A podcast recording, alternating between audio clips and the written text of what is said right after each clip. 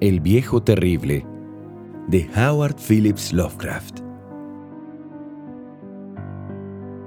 Fue la idea de Angelo Ricci, Joe Shanek y Manuel Silva hacer una visita al terrible anciano. El anciano vive a solas en una casa muy antigua de la calle Walter, próxima al mar, y se le conoce por ser un hombre extraordinariamente rico, a la vez que por tener una salud extremadamente delicada lo cual constituye un atractivo señuelo para hombres de la profesión de los señores Ritchie, Shanek y Silva, pues su profesión era nada menos digno que hacerse con lo ajeno. Los vecinos de Kingsport dicen y piensan muchas cosas acerca del terrible anciano, cosas que generalmente lo protegen de las atenciones de caballeros como el señor Ritchie y sus colegas, a pesar de la casi absoluta certidumbre de que oculta una fortuna de incierta magnitud en algún rincón de su enmohecida y venerable mansión.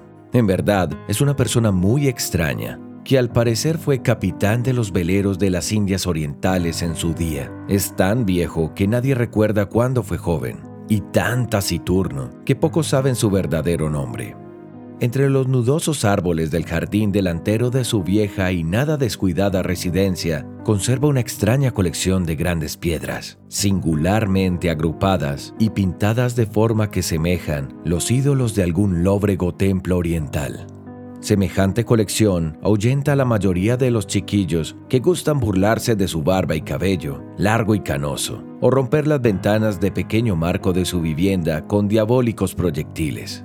Pero hay otras cosas que atemorizan a las gentes mayores y de talante curioso que en ocasiones se acercan a hurtadillas hasta la casa para escudriñar el interior a través de las vidrieras cubiertas de polvo. Estas gentes dicen que sobre la mesa de una desnuda habitación del piso bajo hay muchas botellas raras, cada una de las cuales tiene en su interior un trocito de plomo suspendido de una cuerda como si fuese un péndulo. Y dicen que el terrible anciano habla a las botellas, llamándolas por nombres tales como Jack, cara cortada, Tom el largo, Joe el español, Peters y Mate Ellis, y que siempre que habla a una botella, el pendulito de plomo que lleva dentro emite unas vibraciones precisas a modo de respuesta. A quienes han visto al alto y enjunto terrible anciano en una de esas singulares conversaciones, no se les ocurre volver a verlo más. Pero Angelo Ricci, Joe Shanek y Manuel Silva no eran naturales de Kingsport. Pertenecían a esa nueva y heterogénea estirpe extranjera que queda al margen del atractivo círculo de la vida y tradiciones de Nueva Inglaterra. Y no vieron en el terrible anciano otra cosa que un viejo achacoso y prácticamente indefenso, que no podía andar sin la ayuda de su nudoso bastón y cuyas escuálidas y endebles manos temblaban de modo harto lastimoso.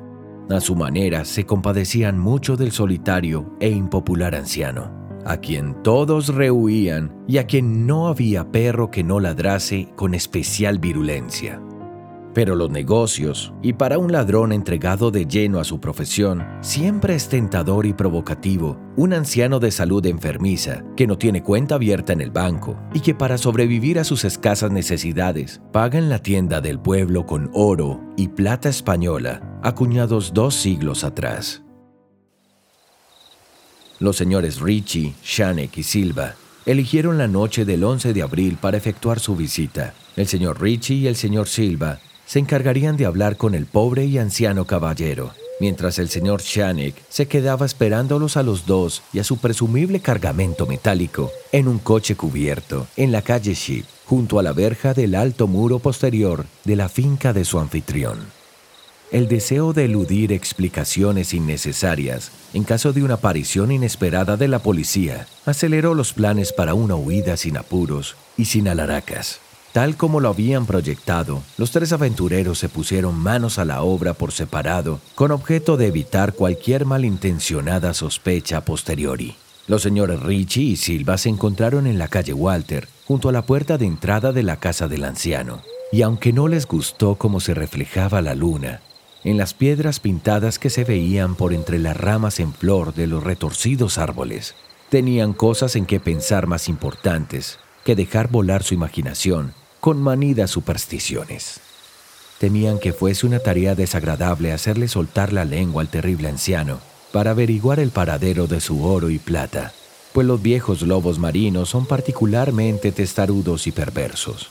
En cualquier caso, se trataba de alguien muy anciano y endeble, y ellos eran dos personas que iban a visitarlo.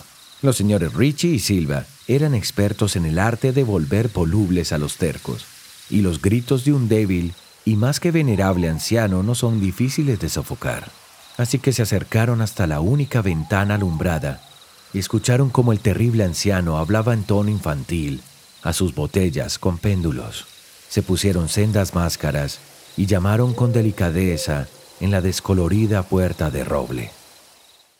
La espera le pareció muy larga al señor Shanek, que se agitaba inquieto en el coche, aparcado junto a la verja posterior de la casa del terrible anciano, en la calle Ship. Era una persona más impresionable de lo normal, y no le gustaron nada los espantosos gritos que había oído en la mansión momentos antes de la hora fijada para iniciar la operación. ¿No les había dicho a sus compañeros que trataran con el mayor cuidado al pobre y viejo lobo de mar? Presa de los nervios, observaba la estrecha puerta de roble en el alto muro de piedra cubierto de hiedra. No cesaba de consultar el reloj y se preguntaba por los motivos del retraso. ¿Habría muerto el anciano antes de revelar dónde se ocultaba el tesoro y habría sido necesario proceder a un registro completo? Al señor Shanek no le gustaba esperar tanto a oscuras en semejante lugar. Al poco, llegó hasta él el ruido de unas ligeras pisadas o golpes en el paseo que había dentro de la finca oyó como alguien manoseaba desdeñadamente, aunque con suavidad, el herrumbroso pastillo, y vio cómo se abría la pesada puerta, y al pálido resplandor del único y mortecino farol que alumbraba la calle, aguzó la vista en un intento por comprobar qué habían sacado sus compañeros de aquella siniestra mansión que se vislumbraba tan cerca, pero no vio lo que esperaba. Allí no estaban ni por asomo sus compañeros, sino el terrible anciano que se apoyaba con aire tranquilo en su nudoso bastón y sonreía malignamente. El señor Shanek no se había fijado hasta entonces en el color de los ojos de aquel hombre. Ahora podía ver que eran amarillos.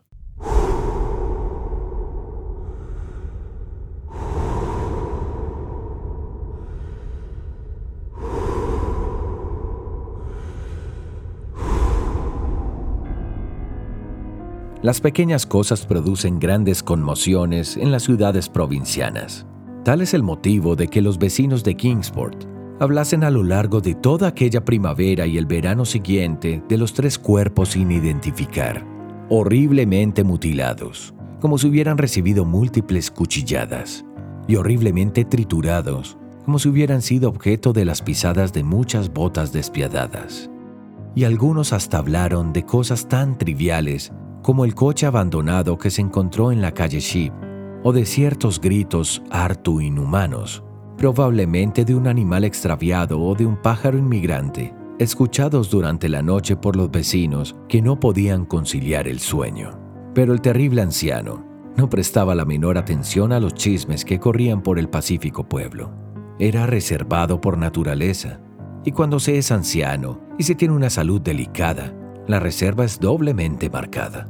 Además, un lobo marino tan anciano debe haber presenciado multitud de cosas mucho más emocionantes en los lejanos días de su ya casi olvidada juventud. Fin.